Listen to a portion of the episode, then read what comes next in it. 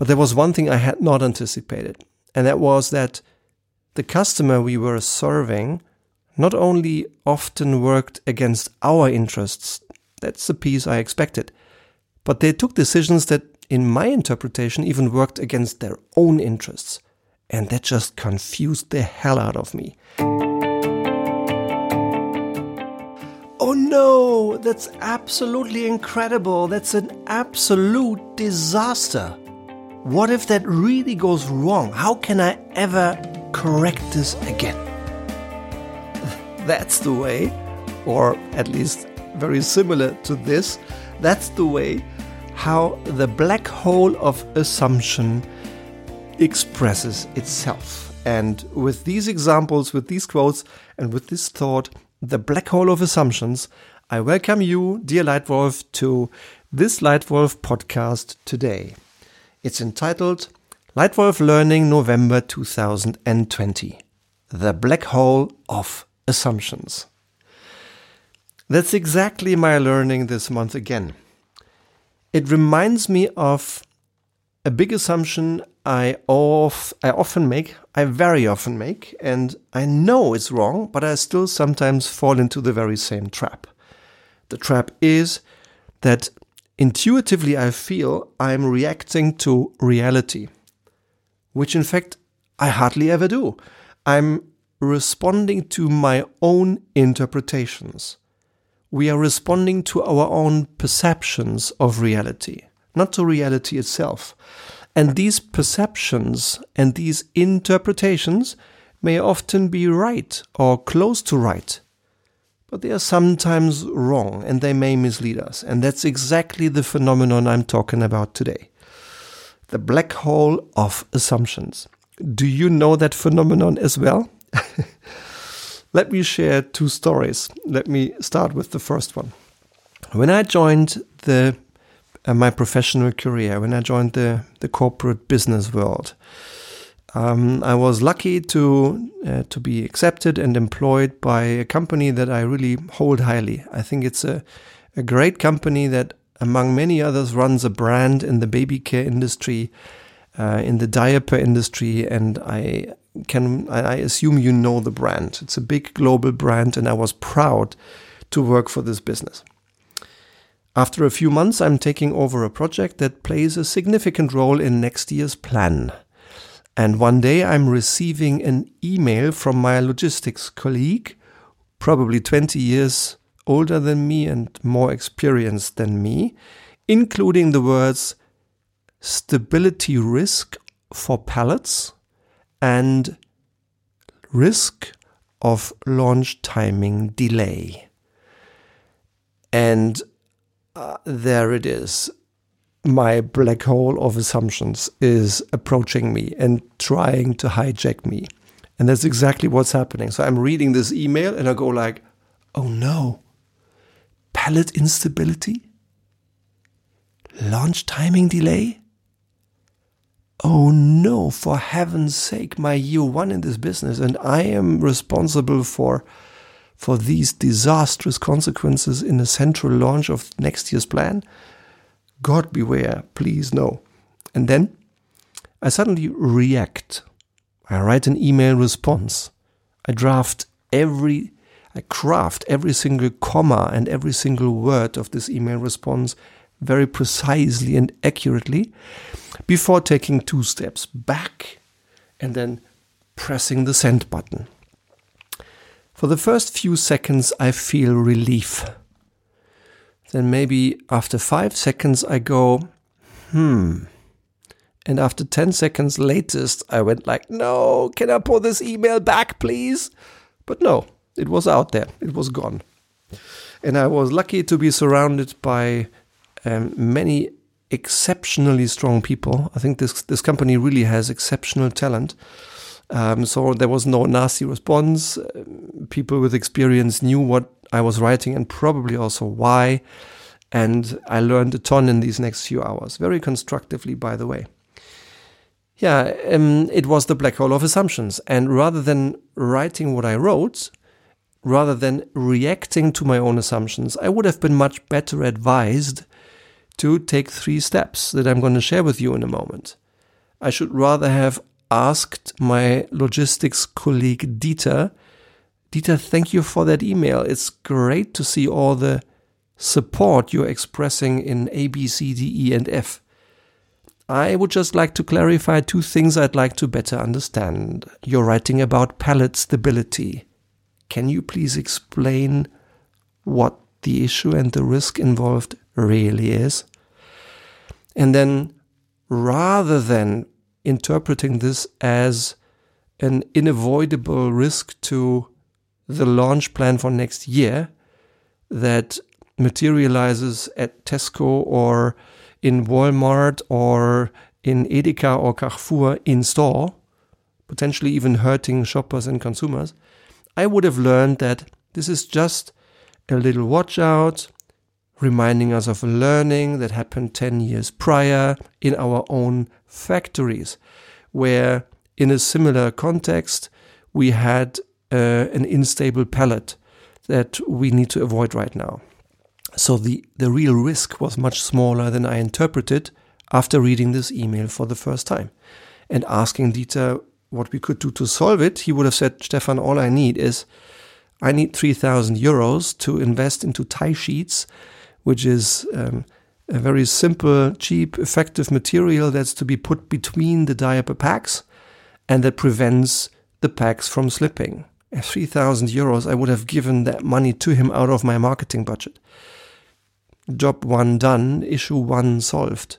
Move to next. So what's the risk around launch timing? And Dieter would have said, Stefan, with solving the first issue, you also solved the second one. So there is no more risk for the launch timing.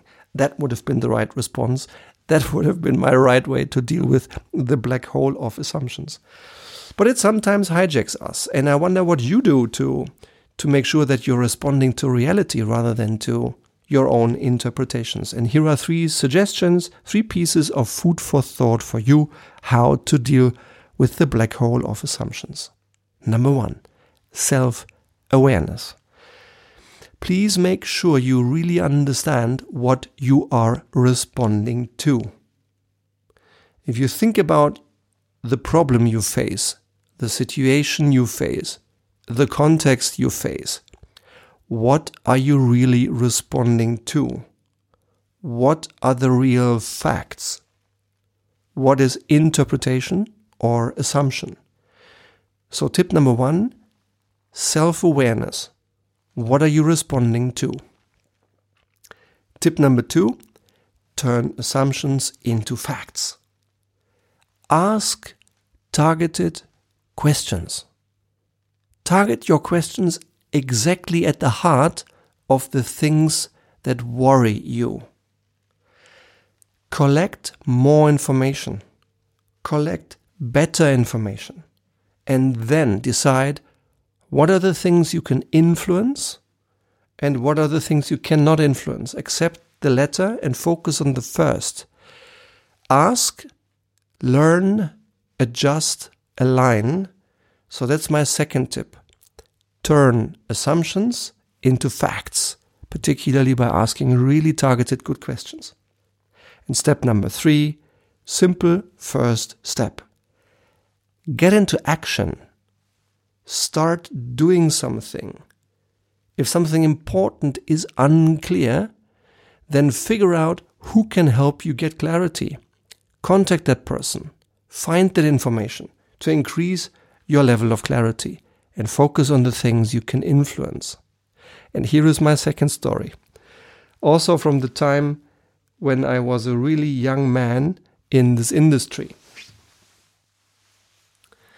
After about six great years in the marketing department, I decided I wanted to move over into sales. I wanted to learn how sales works, what it's all about, what customers really need, and how to influence them, how to win with them because I wanted to get broader than just one function. So I was accepted. I was glad to join that uh, a very big customer team that sold all our brands, all our products to that one big retailer in Germany. After about three months, I had collected some a lot of first inputs. I had been to the client many times in several different parts of the country, saw the headquarters of the client, saw the outlets, saw regional headquarters, so a lot of input, a lot of information, a lot of things to digest. But I was frustrated. And I was frustrated not because of the difference of sales compared to marketing. I expected this to be different, and there were a couple of things that came almost the way I had anticipated them.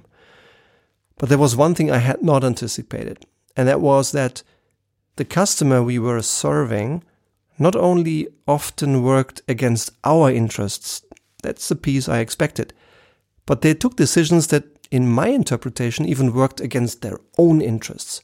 And that just confused the hell out of me. So I sat down in my office, shut the door, and, and started thinking. I took a, a, a bunch of post its and I used one post it per thing that worried me, that bothered me. One topic per post it. I put them all on the window. And then looking at them, I suddenly saw a very simple pattern. These 10 points that I didn't really understand could be grouped into two groups. Group one, things I couldn't influence. Uh, not in a lifetime would I would I have been able to to turn that industry, to turn that customer away from wanting back margins out of tough negotiations into just focusing on the shopper. Not in an entire lifetime. So that's something I could not change. And there were two other examples. So I took them off the window and I ripped those three post its into very little pieces with a feeling of joy, joy and relief. Off they went.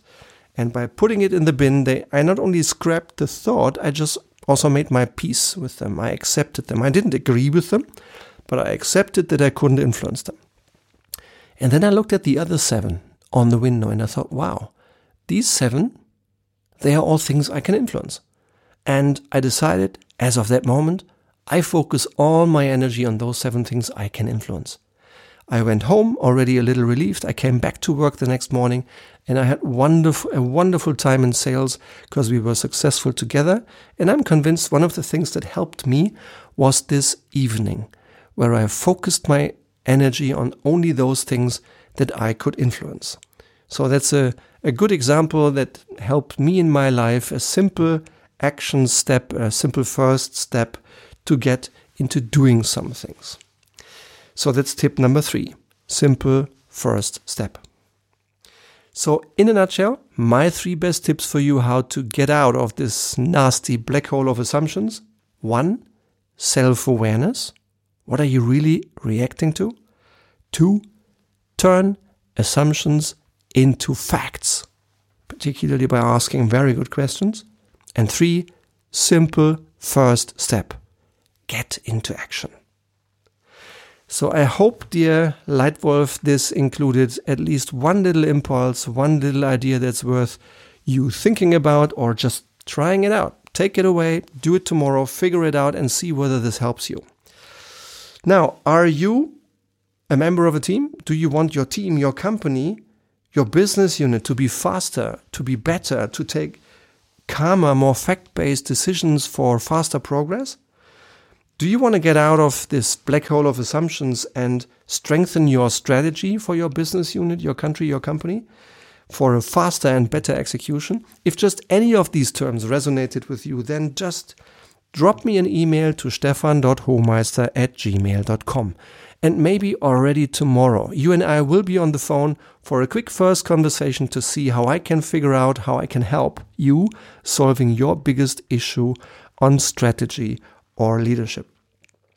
And if you're interested in um, receiving more tips on strategy, on leadership here in the Leitwolf podcast, then I, I really invite you to subscribe to it. Subscribe it, join this community every single week. It's now the month of November 2020. We had more than 16,000 streams last month, so the, the community is growing rapidly. Join this group, learn with us, and share your own learning. I'd love to hear from you. I'd love to receive an, a star rating on iTunes. I'd love to receive your feedback, your written feedback. And if there is anything you'd like to share or ask, please contact me by any medium and let's be in touch. I'd really love to hear what you think about this topic because we, we are all learners here in this, in this Leitwolf podcast. So for today, I hope you enjoyed this. I hope you'll have a great day, a great week. I very, very much thank you for your attention, for being here in the Leitwolf podcast today. And I look forward to welcoming you next time. See you soon. Thank you very much. Your Leitwolf Stefan.